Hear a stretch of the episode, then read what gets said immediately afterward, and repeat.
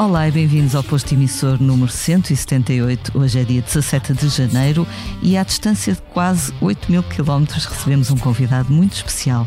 Nascido em São Paulo em junho de 1990, tem conquistado numerosos fãs com as suas canções emotivas, ora com a sua banda, o Externo, ora a solo. Este mês regressa a Portugal, onde já tem sido muito feliz para dar seis concertos e dizer até já ao seu disco mais recente, lançado há dois anos. Tim Bernardes, muito bem-vindo ao nosso podcast. Muito obrigado. Olá. Como é que te sentes hoje? Eu tô bem, eu tô ótimo. Amanhã eu viajo para Portugal e tô aqui no verão brasileiro. Muito calor, não é? Muito, muito calor.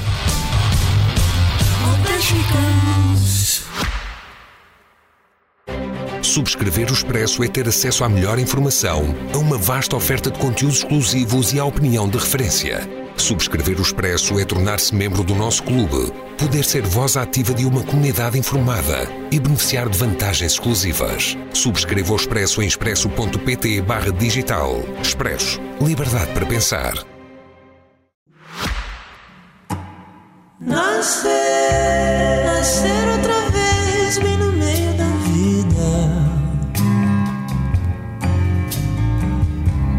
fato, acordar e enxergar cada dia. As coisas existem com força e magia. E eu sou a consciência da coisa que eu sou. Eu quero e eu amo e eu posso e eu vou. Como é que te sentes eh, agora que, que vais, vais voltar a Portugal, onde já tens tocado várias vezes? Desta vez vens para mais seis concertos, além dos Coliseus de Lisboa e do Porto, que são sempre salas bonitas e importantes. Vais tocar também em Coimbra, Vila Real e Leiria. Pelo menos uma destas cidades é uma novidade para ti, certo? Sim, acho que na verdade as três. É, o Terno uma vez tocou em Leiria, a primeira vez que a gente veio, mas essas três cidades vão ser novidade para mim. Vou conhecer, nunca conheci. E estás, eh, estás expectante? Tens mais curiosidade em relação a alguma delas? Eu não, eu ainda não, eu não, não sei o que esperar, assim. não- eu sempre me surpreendo pro bem, assim. Sempre gosto é, de ver as cidades. Vai ser a primeira vez que eu vou para Portugal no inverno. Ah, ok.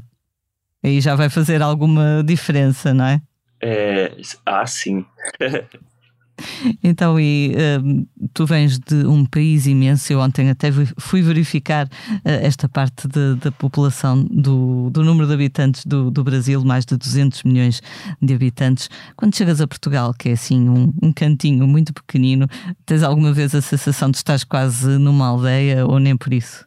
Tem, tem algo, assim, depois que eu fui algumas vezes para Lisboa, que eu entendi que, embora ela seja uma cidade mundial, né, essa sensação de uma capital do mundo e tudo, ela, é, ela não é muito grande, né, ainda mais vivendo em São Paulo, que é uma cidade tão louca. São Paulo também tem 20 milhões de habitantes, por exemplo. E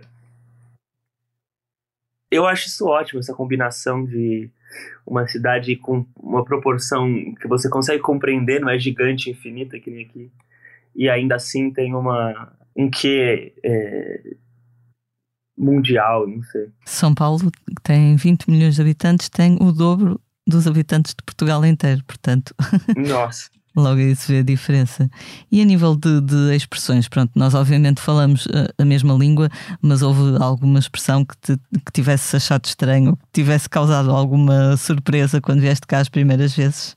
Acho que as primeiras vezes a gente começou a, repa- a gente reparou muito nessas pequenas diferenças e, e entendendo, acho que as expressões, as gírias, até entender fish, uma coisa que a gente não fala lá, todas essas coisinhas assim, a gente foi entendendo, mas é muito é muito fluido assim, essa sensação de que você é, é semelhante o suficiente para não querer falar diferente. Eu falo do jeito que eu falo, na velocidade que eu falo e, e é tudo compreendido, vocês também, e, então é uma sensação muito interessante de você viaja muito, muito tempo, uma, uma, um lugar longe, cru- cruza o Oceano Atlântico, tem uma um quê de, de, de totalmente um lugar muito estranho, muito diferente e ao mesmo tempo muito familiar. Assim. Então essa soma eu gosto muito. Quando tocas cá em Portugal, uh, reparas que também tens uh, bastantes uh, fãs brasileiros que vão aos teus concertos aqui? Sim, mas menos do que eu imaginava no início, assim. é muito público daí mesmo. Dá pra reparar até às vezes quando tem coisa, gente cantando, assim, as, as letras, o sotaque é diferente da plateia. Uh, estava a ler mais uma vez uh, sobre ti e questionei-me sobre uma coisa. Tu uh, muitas vezes a solo tocas realmente a solo, ou seja, sem banda, sem, sem música. Para quem nunca te viu, fica também a indicação de que tu também não tens pirotecnia, grandes imagens, nenhum artifício. É preciso teres uma, uma grande coragem para te apresentares assim tão, tão exposto, tão, tão desprotegido em palco. Não sei, eu tenho a sensação de que eu gosto muito de ver shows assim, onde você vê o compositor, ouve a voz, ouve as canções. É, eu, eu musicalmente me sinto muito feliz, assim, de poder explorar a voz, o som, a, o, o jeito de tocar o instrumento. Eu gosto muito mais. Eu acho que, de alguma forma, às vezes, em se tratando de canções, onde o que eu o, o personagem principal é a canção, eu acho que às vezes é o formato mais potente, sem intermediários entre o que eu tô sentindo e cantando e a pessoa, sabe? Eu gosto muito do dessa intimidade que dá para gerar mesmo em lugares grandes. E claro que eu gosto muito de tocar em banda também e agora fiz o Mil Coisas Invisíveis no final do ano com uma orquestra, que é de fato o som da coisa. E, e cada, cada formato traz alguma coisa de interessante e potente. Mas eu tenho a sensação de que em termos de emoção, o solo talvez seja o que eu mais gosto. Por exemplo, quando, quando tocaste no Maracanã, uh, fazendo a primeira parte do, dos Los Hermanos, uh, disseste que ias tentar levar o teu quarto para um estádio. Uh, é uma ambição assim curiosa, não é? Sim, tentar trazer, acho que essa sensação da intimidade, do um para um, em lugares muito grandes, quando isso se acontece de fato, é uma sensação mágica todo mundo junto, né? É, de você transforma o lugar. Você ouve o silêncio de um lugar grande, isso é uma coisa que o show solo pode, pode gerar, assim, é muito interessante. Tu, no, no ano passado, quando tocaste no, no Festival Paredes de Cora, numa pequena conversa que tivemos, uh, dizias que uma das formas uh, que encontras para manter os concertos interessantes é pensar neles quase como uma sessão de estúdio. Então estás muito concentrado no som, no som dos instrumentos, no som da tua voz, uh, no resultado sonoro final. Uh, o que me levou a pensar, uh, tu costumas gravar os teus concertos para, para depois ouvires mais tarde, como se fosse uma sessão de estúdio? Eu, eu, eu muitas vezes gravo eles sim, mas eu sempre esqueço de ouvir mais tarde. eu acho que em algum momento eu vou sentar e ver o que eu, o que eu tenho de gravações. Eu acho que é um registro para quem sabe um bootleg quando for mais, mais para frente, assim. Portanto, tens muitos ficheiros guardados que, que ainda não abriste, não é? Tenho alguns, tenho bastante. E achas que houve assim algum espetáculo que tenhas dado que tenhas, que tenhas sentido que, que foi mais importante para, para a tua carreira? Por alguma razão? Olha, por acaso o, o concerto do Coliseu de Lisboa do, é, em 2022 foi um, um, foi um show que eu fiquei muito impactado, assim, eu acho porque acho que pela sala, pela presença da sala, das pessoas, é, eu nunca tinha tocado num lugar que fosse ao mesmo tempo grande, com muito espaço, é, pé direito, alto, acústica, e que as pessoas ficassem tão próximas, assim como num teatro pequeno. Então, eu senti que foi um. E, e, e acho que também coroou de alguma forma um, um uma recepção que sempre me surpreendeu em Portugal, assim, de, um, de é, muita gente que se conectou com as canções e tudo. Então, eu, eu lembro de ficar muito emocionado, assim, de, de realizar que eu estava num lugar tão longe, num outro país, e que tinha gente atenta às músicas, às letras, uma sala bonita, podendo fazer com a luz, com o som, do jeito que eu gosto. Assim, acho que foi um, um, um show marcante, assim, para mim. Uhum. Tu nasceste, vamos voltar aqui uns anitos atrás, nasceste em São Paulo no início da década de 90. Uh, ah, sei que a música entrou bastante cedo uh, na tua vida, tanto que penso que a primeira palavra que disseste foi muca, não é? De música. É, Foi algo que, que, sempre esteve presente na tua vida também e em tua casa uh, devido ao teu pai, não é? Sim, é, meu pai é músico, compositor, sempre muito disco em casa. Minha mãe também ouve muito, minha mãe toca violão.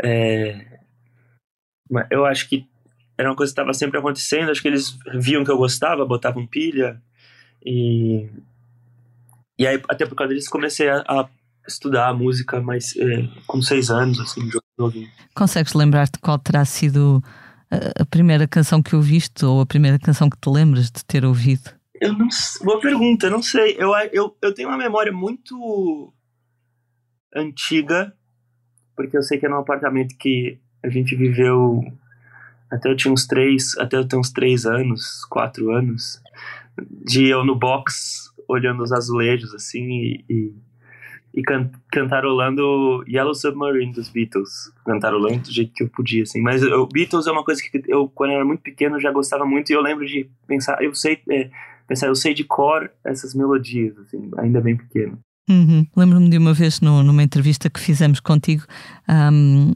de tu dizeres que, que, não é muito importante, ou seja, não é essencial uh, perceber uh, as letras um, por exemplo, quando tocaste nos Estados Unidos, não era essencial que as pessoas necessariamente uh, percebessem as, as, tuas letras, porque tu, quando eras pequenito, uh, também gostavas muito, por exemplo, da música dos Beatles sem compreenderes as letras deles, não é? Sim, eu como compositor, eu sinto que a, a letra costuma ser a, a, guia da minha canção, assim. É, então, ela é central e eu acho que, que é muito importante, assim. Mas, e aí até por isso eu tinha essa. essa eu, me, perguntava, assim, será que vai ter é, o impacto emocional e tudo, públicos que não entendem? E, e, isso foi muito legal, muito surpreendente de reparar que talvez o jeito que eu estivesse cantando as melodias, tudo isso que foi sugerido de alguma forma pela letra, estava traduzindo também algum tipo de emoção semelhante. E tem uma coisa interessante quando você ouve uma canção que te emociona e que você não está entendendo a letra e que você muitas vezes projeta de uma maneira não é, de uma maneira em aberto coisas bonitas. Então você imagina uma letra linda e aí se alguém falar, ah, eu imaginei uma letra linda e se alguém falar como que seria essa letra, você não consegue nem falar nenhum, nenhuma palavra. Mas você é, é como sonho, assim, né? Você é, tem a sensação da letra bonita sem ela de fato toma forma. É engraçado que outro dia fiz uma entrevista com o Devendra Banhart, que também teu teu amigo, teu colaborador, e, e, falamos sobre a tua música e ele disse que tu tinhas esta coisa muito especial e muito importante e rara uh, de conseguires emocionar as pessoas, mesmo que as pessoas não soubessem, uh, não conhecessem a, a, tua língua. E ele depois deu um exemplo dele próprio, diz que chegou a ver ao vivo a Cesária Évora, cantora de, de Cabo Verde, e que chorou o concerto todo sem perceber uma palavra do que ela dizia também. Lindo. É o poder, o poder da música. Em relação a essa digressão que fizeste, por exemplo, no, nos Estados Unidos com os Fleet Foxes, um, ainda foram várias datas, vários concertos. Em algum momento deu vontade de ficares a viver lá, como por exemplo uh, o Rodrigo Amarante, que, que, vive na Califórnia já, já há alguns anos? É, eu acho o tempo que eu passei em Los Angeles, eu, eu, eu fiquei muito inspirado, assim. Talvez menos pela cidade é, concretamente, mas pela, é, pela comunidade de músicos que está nesse momento juntos vivendo em Los Angeles. Eu acho que foi, eu nunca tinha conhecido uma cidade com uma cena tão viva e que juntasse pessoas do mundo todo. Então, nesse sentido, eu tenho vontade sim de passar tempos lá é, para me inspirar, trabalhar. Eu, no tempo que passei lá, no ano passado, eu passei 20 dias lá antes da turnê no Japão para gravar coisas, encontrar. Então, muitas, muitos músicos que eu sempre gostei e que tinha uma relação realmente de admirar a música, de fã, assim, e que ao longo do tempo foram conhecendo o meu trabalho e gostando das minhas músicas também. Eu tive a chance de conhecer e trocar. É, o próprio Robin, o Pete Fox, mas o Devendra tá lá, os Foxygen, que eu gosto muito, também conhecer lá. Eu acho que tem muitos músicos interessantes. Então, sim, assim, eu, eu, até já brinquei de que o ideal, o lugar para morar ideal seria se toda a cena de Los Angeles mudasse para Lisboa, que é a cidade mais linda. Aí eu não, não, aí eu pegava o avião agora. Exato. Falaste do, do Japão, como é que correu essa, essa viagem? Já nunca tinhas estado Muito lá, imagino. Interessante, nunca, nunca tinha estado do. Pra gente é o outro lado do mundo, assim, literal, né? São 12 horas de, de diferença. E é aquele lugar quando a gente era criança que dizia: se você cavar um buraco aqui no Brasil, você dá no Japão. Nós, nós aqui vamos dar à Austrália. Pronto. Exato. Então, o Japão, ali no meu imaginário, acho que é uma coisa de realmente o outro lado do mundo. É quase como se ele fosse o outro hemisfério inteiro. Você chega lá e você repara que é uma ilha, não muito grande, né? E que o Japão, em termos de significado, ele é gigante e, e de importância no mundo, né? Então, é uma sensação muito surreal, assim, chegar, andar, você ver as pessoas, o silêncio das pessoas, estar tá num lugar onde você não entende o que está escrito, você não entende a língua que eles estão falando, não falam muito inglês, não tem coisas assim. Então é uma, é uma experiência que é constantemente e sutilmente muito diferente. E as pessoas gostavam, gostavam muito do som e são muito fãs de música brasileira, um público muito respeitoso, muito atento. Foi, eu amei. Muito uhum. legal. li, li, uma entrevista, penso que foi ao, ao Jornal Público, ao Jornal Português, uh, em que dizias que achavas que, isto porque te fizeram uma pergunta sobre o Brasil e tu dizias que, que achavas que país é uma coisa esquisita. Um, mas, mas, no fundo, por exemplo, um país como o Japão, a cultura deles atrai-te, não é? Se calhar é uma coisa mais cultural do que geográfica, de fronteira. Sim, sim. É, eu acho que assim, a variedade de, de cultural espalhada pelo mundo é uma coisa muito interessante, assim. De jeito algum, eu acho que de jeito algum, acho que seria legal é, nivelar isso, transformar numa coisa homogênea, né? O que eu acho que provavelmente eu estava falando quando eu disse que país é uma coisa esquisita é que essa coisa da uh, as fronteiras, o nacionalismo, o patriotismo, e aí fica um, um contra o outro, uma coisa assim, uma relação é, de separação, né? Eu acho que é uma coisa antiga, que, que, quem sabe a gente não acha coisas. É o Imagine There's No Countries do John Lennon. Né? Sabes que eu tinha escrito aqui no fim da pergunta, esta é uma, a tua visão é um bocadinho John Lennon, não é? Acho que chegaste lá. Acho que sim, é isso. É, é, o outro existe e o eu existe. existe é claro que é, a gente nota uma diferença, assim, mas a gente também tem que notar o quanto a gente é uma unidade também, né? O nós também existe. Sim, e até há um, há um certo uh, fio condutor mesmo na música, não é? Há quem defenda a teoria que todas as músicas de raiz têm quase um, uma origem em comum ou várias coisas em comum que, que ligam, não é? é? A música, por exemplo, existir é uma coisa incrível já, né? Então, é uma, uma, um amor independe de, de, de lugar, né? Uma linguagem que independe. Tu nunca quiseste fazer outra coisa, sempre quiseste fazer música? Ou havia outras coisas que, que gostasses de ter feito? Não, eu acho que eu acho que eu sinto que eu tive a sorte de descobrir uma coisa que eu gostava muito e que eu pudesse me dedicar desde cedo na música. O que eu gosto da música é que eu tenho sim outros outros interesses e que eu de alguma forma posso explorar na música. É, por exemplo, eu gosto muito da ideia de fazer vídeos, de dirigir coisas audiovisuais, escrever artes visuais, plásticas, moda, coisas que são ligadas à, à cultura pop, ao mesmo tempo também coisas que são ligadas a, a, a, sabedorias mais antigas ou a filosofia, e tudo isso de alguma forma pode habitar o mundo da canção, assim. É, então isso é legal. Assim, tinha épocas que eu pensava, poxa, seria legal dirigir um filme. Mas aí eu penso também que de alguma forma eu fico feliz de que eu posso dirigir um clipe tudo a partir do fio condutor na minha música, assim, que eu pude me especializar em uma coisa profundamente, sabe? É, ainda mais na nossa época que tem tantas opções de tudo que às vezes a gente fica um pouco perdido aprendendo um pouquinho de tudo e não poder ter alguma coisa que você se especializa, você aprende a se especializar em algo. Isso te dá até insights para coisas que você não é especializado, eu acho. Uhum.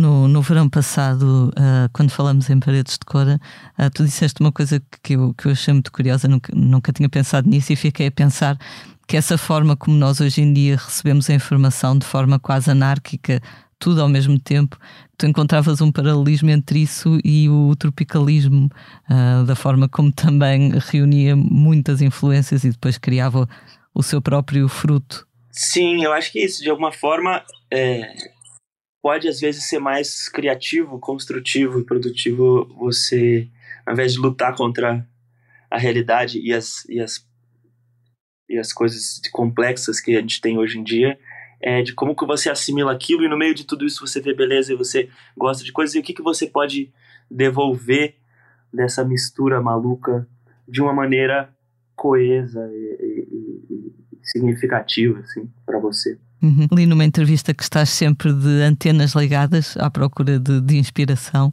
Uh, a tua inspiração vem mais dos outros ou, ou, de ti? É uma coisa mais de conversas que tu ouves, histórias ou, ou mais interna?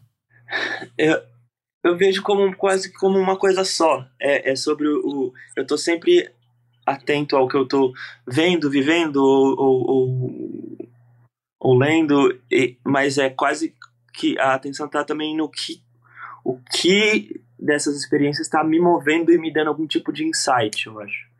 É, de reparar na, no, na vida banal, cotidiana, o que, que me vem de é, sobrenatural, assim, extra, extraordinário. Né? O que é que isso provoca em ti, não é? No fundo, o efeito que o exterior tem, tem em ti. É, o que, que realmente está se destacando internamente e como eu posso tentar explicar em canção o, o, o, esse destaque, assim. Tu uma vez disseste que, que achavas muito bonito conseguir cantar com um sorriso uh, sobre algumas coisas que em tempo te fizeram chorar. Uh, quando é que tu sentes que, que aquilo que te fez chorar já pode dar origem a uma canção? Há ali um período de, de suspensão, não sei de luto quase. Não, acho que, acho que não. Acho que é justamente quando tá muito. É, muito vivo ainda. Vivo que eu normalmente tento é, pôr em canção, e mais quase por necessidade do que por vontade de ter uma canção. Né? Muitas das canções que eu fiz, eu fiz por estar tá uh, não cabendo em mim alguma coisa que eu sentia que eu gostaria de sublimar em alguma outra coisa de alguma forma, mas não necessariamente para mostrar para as pessoas ou para lançar. Ou, é, muitas das canções. Eu ia começar teve um pouco isso, né? Foi uma leva de canções que eu não sabia nem se eu ia mostrar para alguém, sabe? Mas aí sim, acho que depois de um tempo eu reparei que é, seria uma coisa é, feliz e prazerosa é, embelezar aquilo de alguma forma, poder curtir, fazer os arranjos e cantar isso de uma maneira bonita. Eu acho que eu nunca.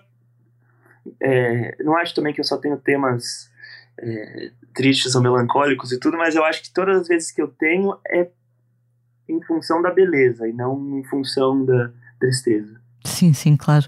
Uh, então pensaste que se calhar nem irias mostrar as canções do Recomeçar e depois esse disco acabou por ser tão importante na, na vida de tantas pessoas. Não deixa de ser bonito isso também. Também tem alguma beleza, não é? Acho que sim, acho que sim. E, é, e foi o que eu fui reparando também aos poucos, de que eu, esse meu diário íntimo de observações, eu como cobaia, mesmo que nem sempre eu seja literalmente autobiográfico, né, mas a observação do eu específico ela é muito universal porque todo mundo é um eu específico. Há pouco falávamos da, da tua família, o teu pai é músico, o teu irmão, Chico Bernardes, também é músico, a tua mãe também toca violão, disseste. Uh, como, é que fosse, como é que são os jantares lá em casa? Só se fala de música ou nem por isso?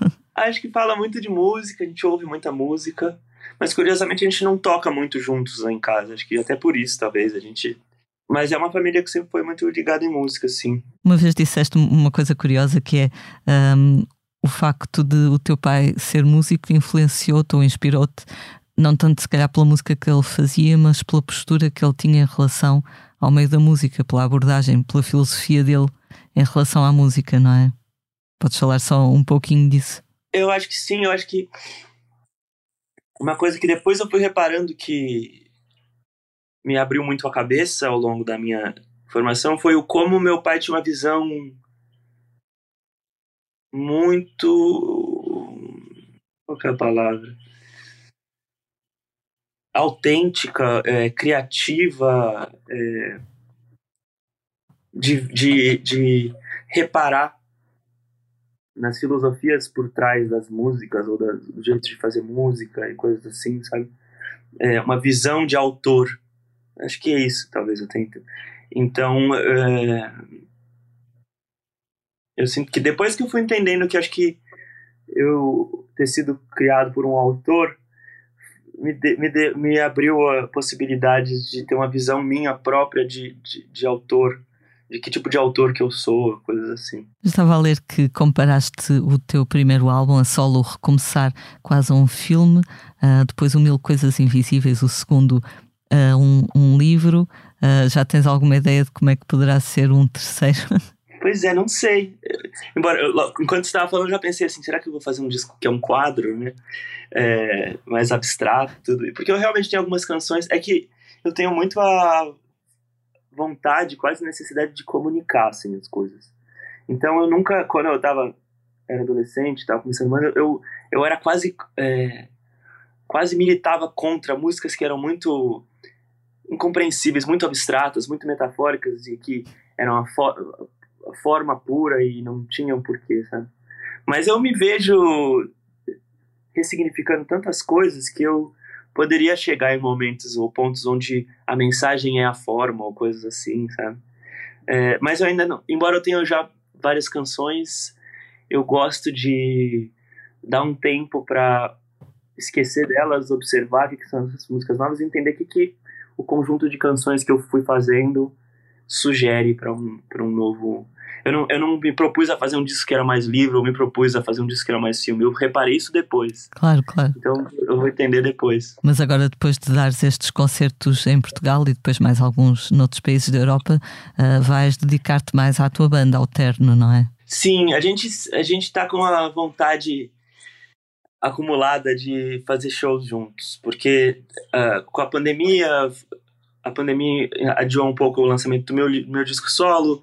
O, o meu disco solo tem, tem tido essa, essa digressão que tem sido muito legal e prazerosa, então também estou fazendo uma coisa de cada vez. Acho que antes da pandemia eu ainda estava é, era mais disposto a fazer várias coisas ao mesmo tempo. E foi uma das coisas que eu talvez tenha aprendido que era mais prazeroso e, e, e, e saudável para mim também, fazer uma coisa de cada vez, me dedicar. Então, acho que tinha uma vontade muito grande da gente fazer mais uma ronda de shows do Terno ainda com o repertório do Atrás da Lente. que para mim é um dos repertórios mais é, especiais, assim, pessoalmente, que eu, que eu compus. A única vez que talvez eu tenha composto um disco, onde eu, eu entendi que, que ia ser o disco e fui escrevendo as músicas, compondo o, o quadro geral véio, do, do, do álbum.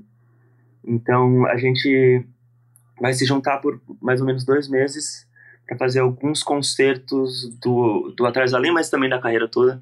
É, em cidades vão ser em lugares bem maiores aqui no Brasil, assim, salas realmente quase uma celebração do nosso repertório como público, juntar todo mundo de uma vez e únicas apresentações e tudo.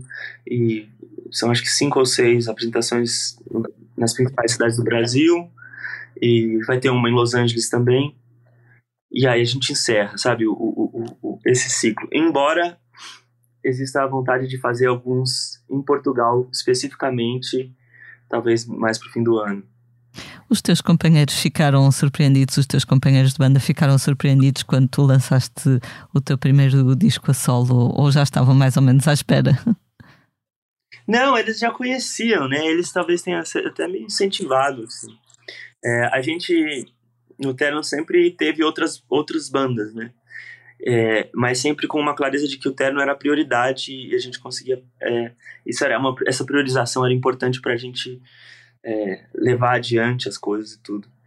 Mas eu acho que eu tinha esse conjunto de canções que claramente não eram para banda e que foi virando um disco e que eu segurei um bom tempo para entender como fazer. Eu pensava que eu ia só soltar como uma coisa paralela, mas depois eu acho que foi 2016 para 2017 que eu vi que é, tinha um, o Atrás, o Atrás Além não, era o Melhor do que Parece na época.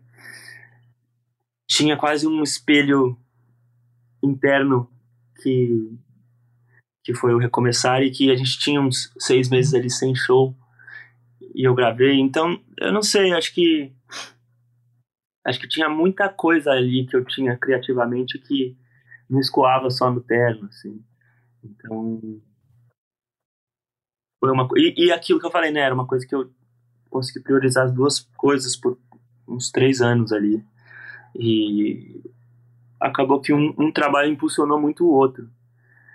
É, e a gente chegava até a fazer shows em dobradinha. Sexta-feira era o solo, sábado era o, o do terno, nas cidades que a gente ia. Foi uma coisa que foi. rolou um mutualismo, assim. Falaste em ciclos, uh, o, o, ciclo do Mil Coisas Invisíveis, o teu segundo disco a solo vai agora chegar ao final. Como é que olhas para ele agora, dois anos depois de o teres lançado? É, geralmente és muito crítico em relação àquilo que fazes? Eu sou muito minucioso, assim, eu acho rigoroso e tudo. É, então, até por isso que eu levo mais tempo fazendo disco, gosto de ter certeza de que cada coisa está no lugar que eu imaginei e tudo. É... Mas eu fico muito feliz, assim, agradecido com o ciclo que, te, que tem sido esse disco. É, ele foi muito surpreendente e, e, e, inesperado. Assim, eu esperava fazer shows e tudo, mas ele teve muitas surpresas boas no caminho. Acho que é um disco de que, curiosamente, veio no momento de abertura do mundo em termos a dois anos de pandemia, mas também foi para mim uma abertura para o mundo por ser um lançamento é, fora do Brasil e a primeira vez que eu consegui coordenar um, um selo é, estrangeiro lançando fora o, o, todo o, a minha rede que eu já tinha no Brasil e, e, de alguma forma em Portugal, lançar com um selo americano e fazer essas coisas tocar mais na Europa, mais nos Estados Unidos, Japão, tudo. Então eu disse que ele, para mim, ele, ele me marca assim. E eu sinto que ele está num momento de, de alguma forma, uma conclusão do ciclo mais desse, quando eu digo que é a última vez que estou indo nesse formato para Portugal, é mais desse formato é, solo,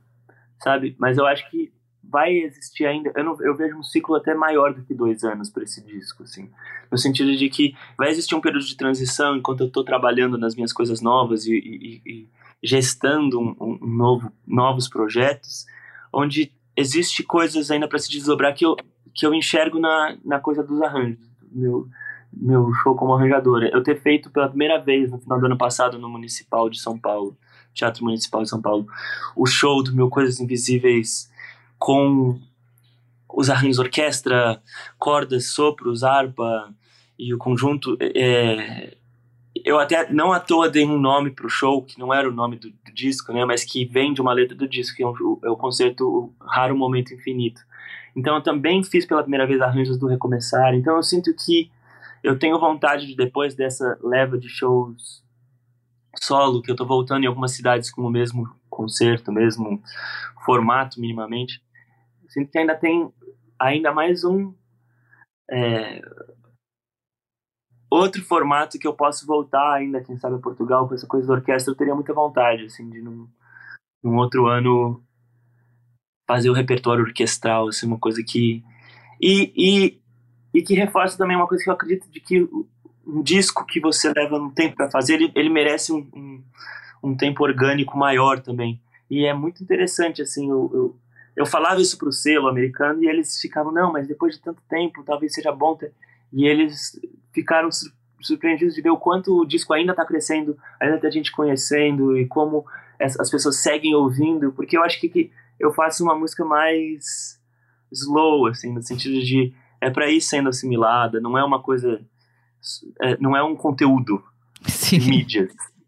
Ela é, um, é realmente um, um, penso como uma obra, como uma coisa é, que não é do tempo, é que não é do tempo é, da tendência, ela é do tempo do, do, do, do, do acesso ao tempo eterno, assim, temporal, como eu gosto de receber música uhum. e de ouvir canções. Há pouco falavas da, da, importância que dás às canções e que o facto de apresentares a solo permite que a canção seja a protagonista. Ah, quando tocaste com a orquestra, tiveste de ter cuidado, não é? Para, para a canção não ser, entre aspas, esmagada pelo peso daqueles instrumentos e daqueles arranjos todos. Completamente. É, mas isso como isso foi uma coisa que eu também pensava muito nos discos eu tinha é, eu queria muito colocar os arranjos quase nas bordas da canção, impulsionando momentos de emoção da canção, mas nunca colocando é, demais para quando a orquestra saísse e a canção ficasse vazia. Então, uh, o, o, carro central da, dessa locomotiva tinha que ser a canção e os arranjos tinham que ser quase que uma, uma bruma em torno, assim, uma, uma, uma, um clima que ajudasse a canção a ficar ainda mais canção, sabe? Então, como eu fiz os arranjos assim, os discos, na hora que eu coloquei eles na partitura para fazer com o grupo e tudo mais, é, já tinha essa tensão. Então, é, nenhum arranjo roubaria a cena da canção, mas eu tinha que entender o jeito de tocar, dinâmicas para o volume, a mixagem da coisa, todos que todos estivessem cientes disso, assim, de que quando era para aparecer era para aparecer, mas quando era para ser um pano de fundo você tem que se colocar para trás da letra, né? De que a letra, é, o arranjo é para a letra, sabe? O arranjo é para o que está sendo dito. Tu estás sempre a criar, ou a tocar, ou a planear em vários continentes diferentes. Tens uma ética de trabalho muito forte. É uma coisa que, que sempre tiveste, suponho. Uma. uma trabalhas, é? trabalhas muito, tens, és muito disciplinado, tens, tens um pensamento, não é? Não, não fazes as coisas de forma esporádica ou aleatória, não é? Sim, eu acho que isso vem tudo da, da, dessa coisa da canção de se eu fiz um conjunto de canções que eu gosto muito, eu quero muito gravar da maneira mais fiel possível a essa sensação, mixar da maneira mais fiel possível, lançar, fazer a capa, o, o, o, o, vídeo e a comunicação e o trabalho da maneira mais é, mais atenciosa possível, assim, no sentido de, de quando você faz um disco, eu acho que seria uma, uma pena, uma dó fazer subdivulgar ele, sabe? Ou subtrabalhar ele. Então eu acho que muitas vezes eu sofro até com isso, assim, vontade de poder é, lançar mais coisas, pra, gravar coisas mais despretensiosamente. Eu tento entender como que eu posso talvez trazer essa despretensão também. Mas eu sinto que quando, quando eu tenho um trabalho que eu gosto, eu, eu também não posso me dar o luxo de não trabalhar ele bem, fazer jus à, importância que ele teve para mim no momento de, de, musical, tentar fazer ele alcançar o, o, o potencial que ele tem pra, de, de alcance uma vez lançado, sabe? No fundo tens eh, um grande carinho e um grande respeito pelas canções, não é? Queres proporcionar às tuas canções a melhor vida possível. Sim, trabalhar, não trabalhar nem mais nem menos o que elas merecem, sim. Então, não posso subdivulgar, mas também não quero é, gastar demais, sabe? Uhum. Ficar. Eu sinto que é isso, né? Que agora eu, tô, eu, eu já me vejo no, num, numa parte, do, num quadrante desse círculo, mais a conclusão do círculo, porque até por elas serem importantes eu quis trabalhar muito e até por elas serem importantes eu não quero é, banalizar e trabalhar demais elas. Alguma vez te, te convidaram para teres alguma canção em algum anúncio, por exemplo, em algum, alguma publicidade? Já em, em, séries ou filmes, coisas assim, mas em publicidades, não que eu me lembre. E, e é uma coisa que, justamente, é, eu poderia dizer sim ou não, dependendo da publicidade, dependendo do círculo, porque às vezes você tem uma canção no anúncio, serve ao propósito de espalhar essa música que você fez com carinho no mundo, e às vezes ela pode cair na coisa de talvez banalizar ela, né? Então, eu, eu acho que tem que analisar caso a caso. Uhum. Uh, estava a ler no, numa entrevista, tu tens amigos uh, em Portugal com quem já trabalhaste, nomeadamente os Capitão Fausto, o Salvador Sobral, mas sei que gostas também bastante da, da Carminho e também uh, do nosso José Cid, não é? É, sim. Como é que o conheceste? Através dos Faustos. Foram eles que te apresentaram a música dele? Sim, primeiro, na verdade eles me apresentaram primeiro ao personagem. Ah, eu acho, eu, eu, eu digo surreal de uma maneira positiva, assim, porque isso eu acho muito interessante na, na, na cultura pop em geral, né, de muitos, é, essa figura do artista, o, o popstar de alguma forma excêntrico que se deu a vida, não, não seguiu um padrão, teve muitas fases e coisas assim, eu acho, eu fiquei, eu fiquei muito, é, achei muito interessante esse personagem. Mas eu tenho um, um, um, um, hábito meu mesmo de sempre procurar o que, que aconteceu na música, nos lugares que eu vou, é, na, na virada dos 60 para os 70, porque eu acho que em termos de canção popular foi uma época muito fértil onde a, a experimentação e a comunicação com a massa estavam muito, muito em harmonia. Então eu acho que é uma época que tem música muito criativa e muito é, acessível ao mesmo tempo. Assim. E aí acho que por isso eu, eu devo ter perguntado para eles o que, que, que, é o som daqui dos anos 60 e 70. Então o, o, o, disco que eu adoro dele é o disco de 1970, que ele tá tem dois com ele de chapéu aquela roupa de palha assim. E que inclusive ele grava uma música do Gilberto Gil daquela, daquele ano, que é o Volkswagen Blues. É, o disco começa com Não Convém. Acho que só chama José Cid. É, então eu, eu, eu, sempre procuro, assim, onde que está nesse país o, o, o meu equilíbrio entre loucura e popular. Assim. É engraçado porque no fundo tem a ver com, com o que falavas há pouco, não é? Sobre haver pontos de contacto entre todas as culturas, uh, ou pelo menos neste caso no ocidental, não é? Nos anos 60, entre os 60 e os 70, ter havido essa coincidência entre experimentação e cultura mais uh, generalizada, uh, tu depois vais encontrando isso na música, não é? Em cada, em cada país. Sim, super. Agora, quando fui no Japão, por exemplo, pesquisei e, encontrei também a minha banda favorita lá, que é o Happy End, que é uma banda do Harumi Hosono. É, e achei outras, Jackson. Eu acho que, de alguma forma, eu me, eu me identifico com esse equilíbrio da vontade de. do, do esse equilíbrio entre o fantástico e o banal, assim, sabe? Que acaba não sendo banal. É, e eu, e eu também identifico uma certa sintonia entre o, o, o tipo de música que pode ser feito e consumido hoje, no século XXI, por pós-internet, pós-falência do, do disco no formato ainda do século XX, e aquela fase. Eu acho que hoje em dia tem espaço para criatividade se você souber fazer. Uhum. Sabes que ainda sobre o Japão, sabes que no Japão há cantores eh, locais, ou seja, cantores japoneses que cantam o fado, que é uma música portuguesa. Acho que é o único, um dos poucos países tem mesmo, onde isso incrível. acontece. Eles também têm, tem grupos de samba, de pagode também, que interessante. Não é? Mostra que é, que é uma cultura com, com muita curiosidade pelo, pelas, pelas outras culturas e pelas outras formas de arte de outros países. Uh, voltando ao Brasil, o Brasil é um país com um legado quase infinito de grande música. Isso alguma vez eh, chega para intimidar quem está a fazer música? Ou o facto também de tu já teres tocado com muitos dos grandes ajuda a desmistificar um bocadinho isso? Eu acho que para mim serve para inspirar, assim. Eu acho que eu cresci ouvindo isso, é o que me formou e, e serve para talvez é, você presenciar e ouvir música que você de uma qualidade muito incrível. Qualidade é um termo estranho para falar de arte, mas enfim, de, que é que muito deslumbrante, faz também você ter vontade de não é, colocar a régua mais lá no alto também, de, é, de ver que é possível fazer músicas que ser deslumbrado por uma música e coisas assim, sabe? E eu acho que quando eu comecei a fazer música e quando começou a banda, eu ouvia só essas músicas. Tipo assim, o que eu mais ouvia era talvez a música brasileira dos anos 60 e 70, que foi o que formou todos esses.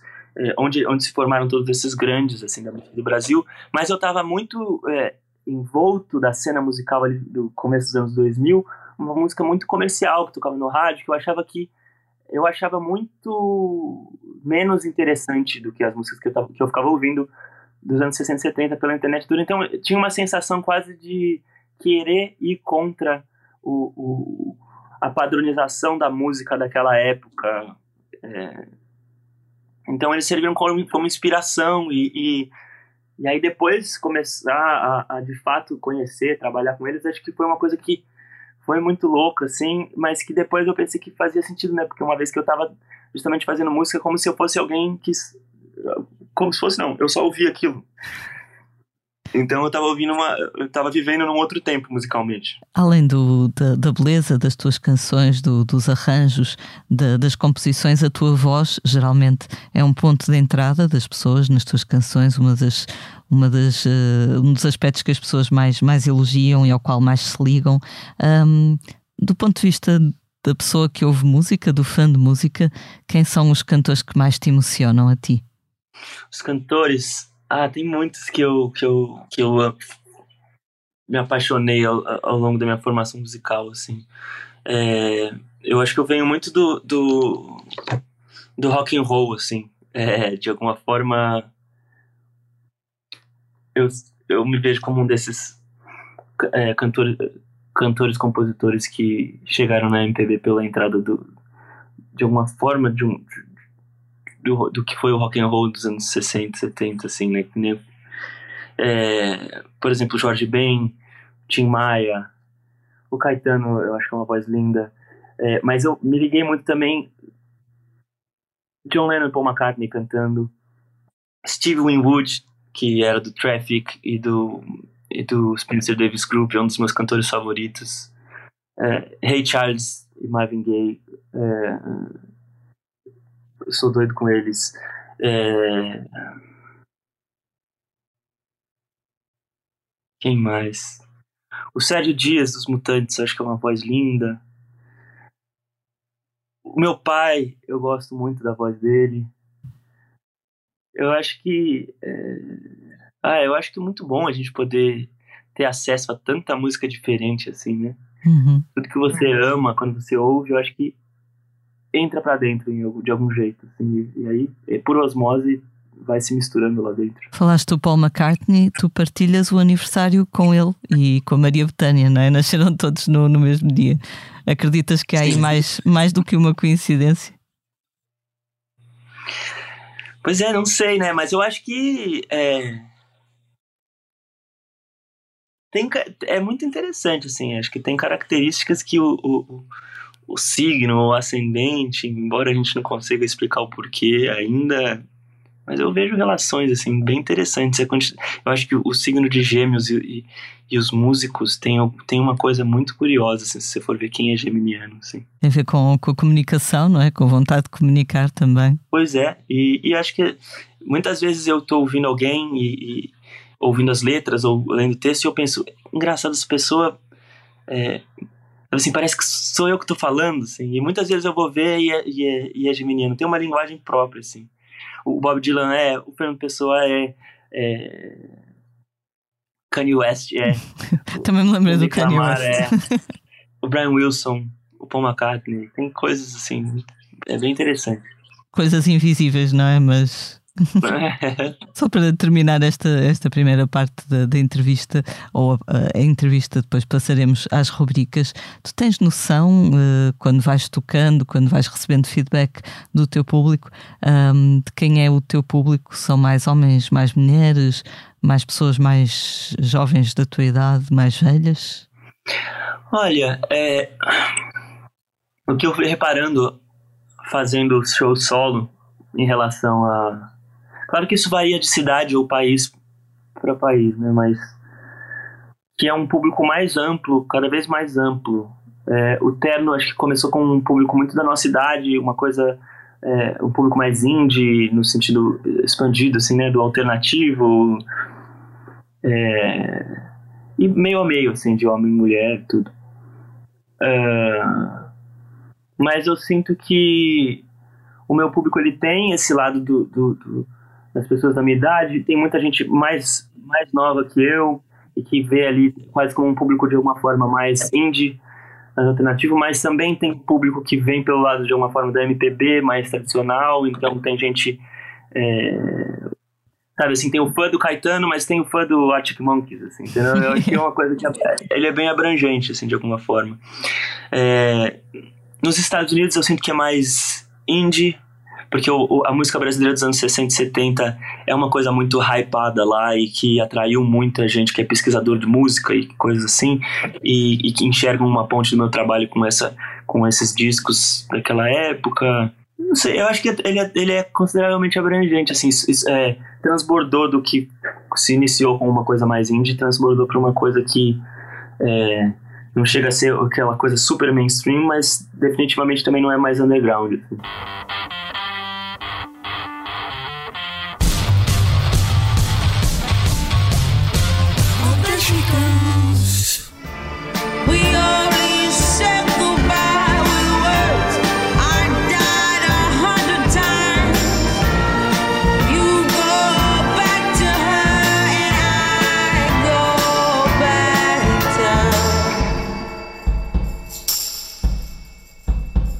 Vamos agora falar dos temas da semana. Neste início de ano, vários músicos vão ter as suas histórias contadas no grande ecrã.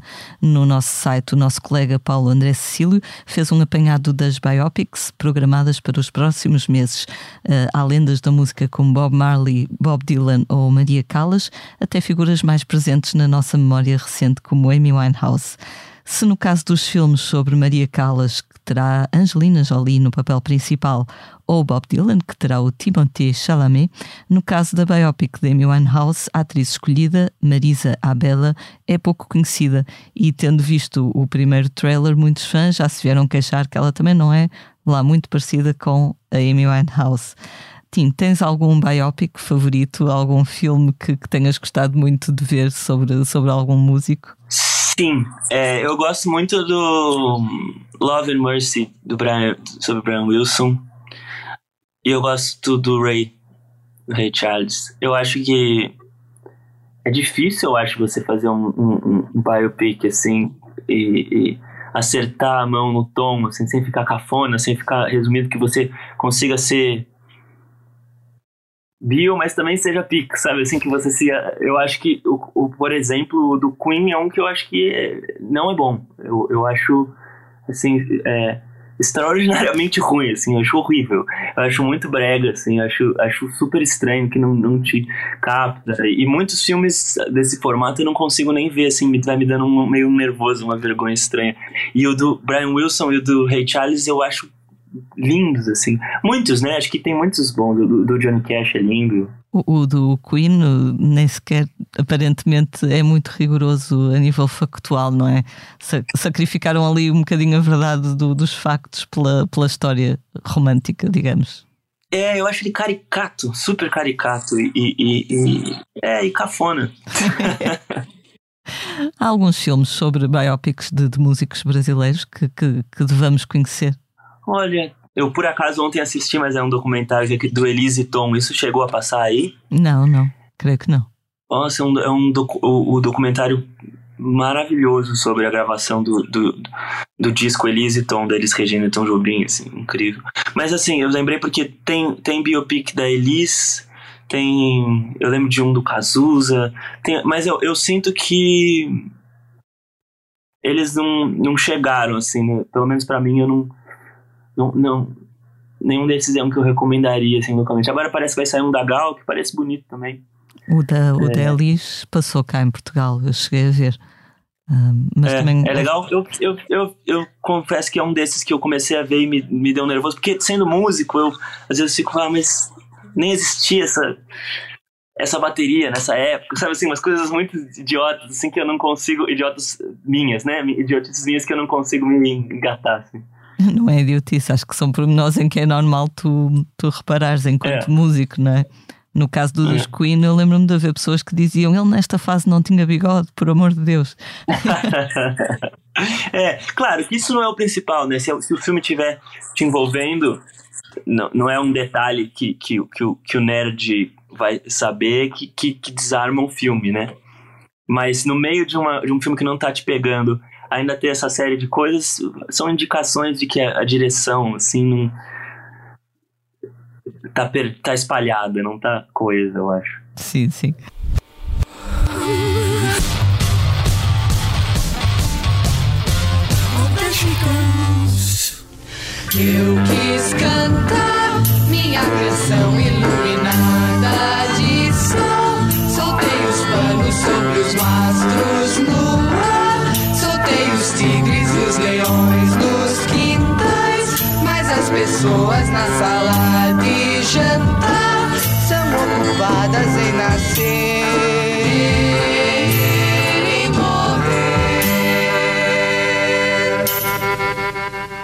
Agora falar do que andamos a fazer na redação. Neste arranque de ano, recordamos os vultos da música que nos deixaram em 2023.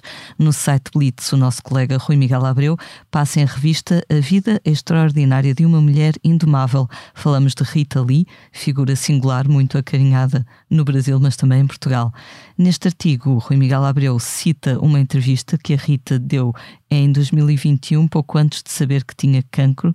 Nessa altura, o jornalista que a entrevistou, o seu amigo Guilherme Samora, referiu os jovens que faziam fila para ver uma exposição sobre o tempo em que Rita Lee tinha estado presa, em 1976.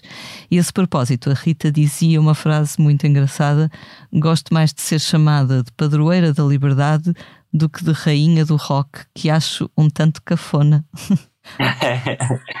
a Rita é demais, ela é a melhor. Assim. É muito. É cons, consegue ser muito criativa, muito popular, é, tem o dom de não se levar a sério. Isso que é uma coisa interessante por ela ter vindo do rock, assim, ela, ela nunca caiu num certo tipo de status ou pompa que a MPB, quando é muito boa, pode cair por ser muito endeusada. Então essa frase dela diz tudo, assim, ela não quer pedestal, sabe, assim, é, porque ela realmente é muito esse espírito de, liberdade da contracultura, assim, do, do, do hip mesmo, assim, e, e acho que muito divertida, e muito senso de humor, muito acaba sendo muito leve e, e, uma pessoa muito inspiradora, assim, muito carisma, muito carisma. Eu, a primeira autobiografia dela tinha passagens hilariantes, acho que foi dos livros mais cómicos, mais divertidos que eu já li. E mesmo a segunda, que ela escreveu já estando doente, é engraçado como ainda assim conseguia ter bastante humor, quase muito. fazendo pouco dela mesma. É especial. Muito. Isso. Especial. Muito, eu também adorei esses dois livros.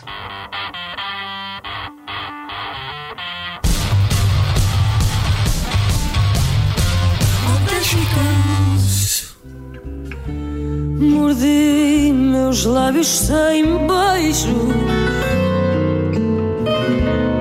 Tive ciúmes, chorei. Despedi-me do teu corpo.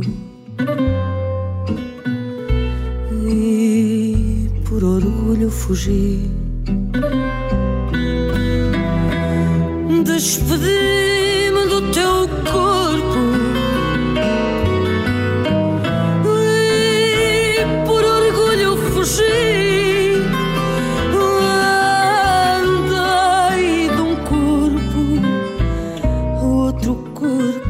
Vamos agora falar dos concertos da próxima semana. Esta quinta-feira, Manuela Azevedo, dos Clã, é convidada especial do músico madeirense André Santos, na CDB em Lisboa. Juntos deverão cantar temas de Sérgio Godinho, Carlos Paião ou A Garota Não. No sábado 20 de janeiro, Gisela João celebra 10 anos de caminhada com um concerto em Marvila, em Lisboa. A 27 toca no Museu do, do Carro Elétrico, no Porto. Na próxima semana, destaque também para a apresentação do novo disco dos portuenses Best Youth, na terça-feira no Teatro Maria Matos, em Lisboa. No Porto, a festa é na Casa da Música no dia 31. Na quarta-feira, 24 de janeiro, Luísa Sobral e Márcia tocam juntas também no Maria Matos, no ciclo Conta-me uma canção.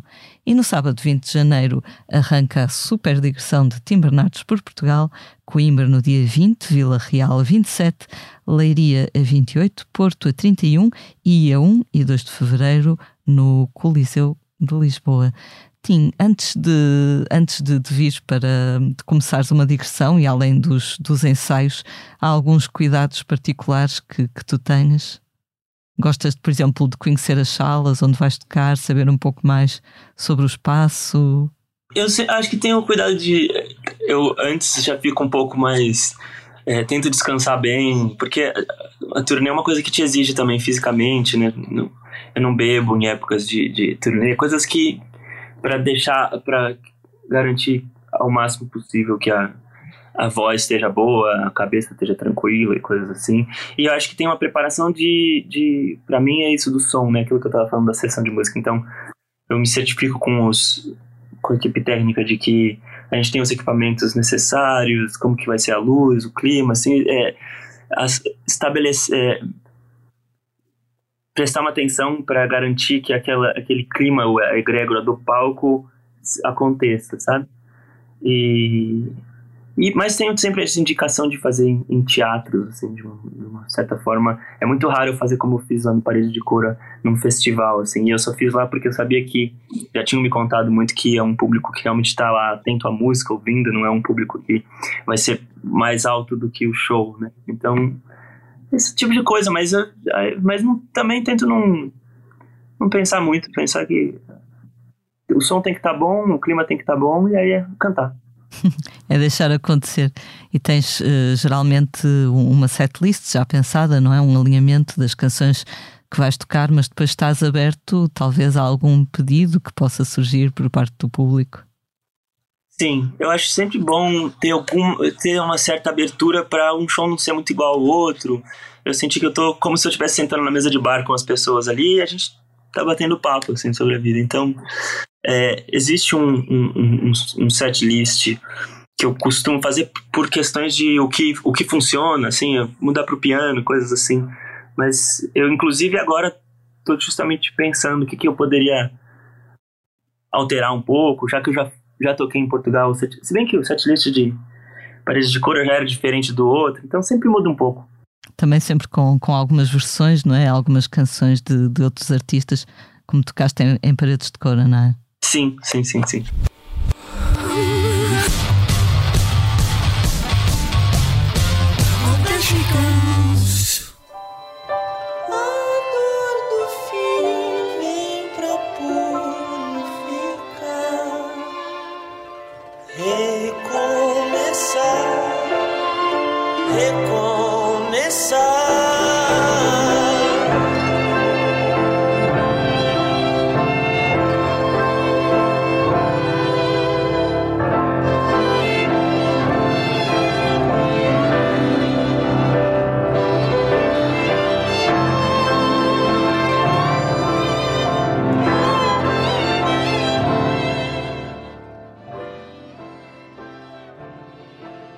Muito bem, chegamos assim ao final de mais um posto emissor. Fica o nosso agradecimento ao Tim Bernardes. Tim, muito obrigada por ter estado Obrigado. aqui connosco.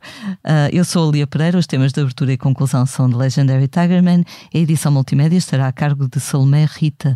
Como é hábito, vamos terminar com uma leitura. Uh, Tim, vais ler-nos alguma coisa? Sim, me disseram. Okay, Tem bom, um bom. poema que eu acho muito bonito do. Um poeta que eu acho legal dos anos 70 brasileiro, que é o Paulo Leminski. E teve, tinha um que sempre foi meu favorito dele, assim, de vez em quando eu, eu, eu volto. É, eu acho ele muito pop, assim, muito. É, simples.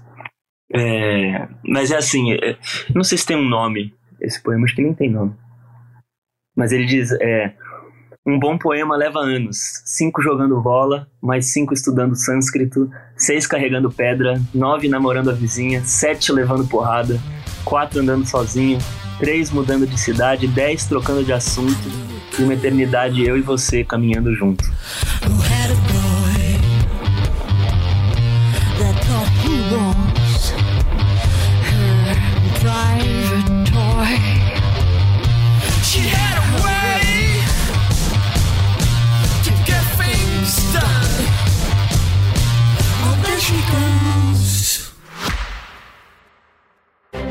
Subscrever o Expresso é ter acesso à melhor informação, a uma vasta oferta de conteúdos exclusivos e à opinião de referência. Subscrever o Expresso é tornar-se membro do nosso clube, poder ser voz ativa de uma comunidade informada e beneficiar de vantagens exclusivas. Subscreva o Expresso em expresso.pt digital. Expresso. Liberdade para pensar.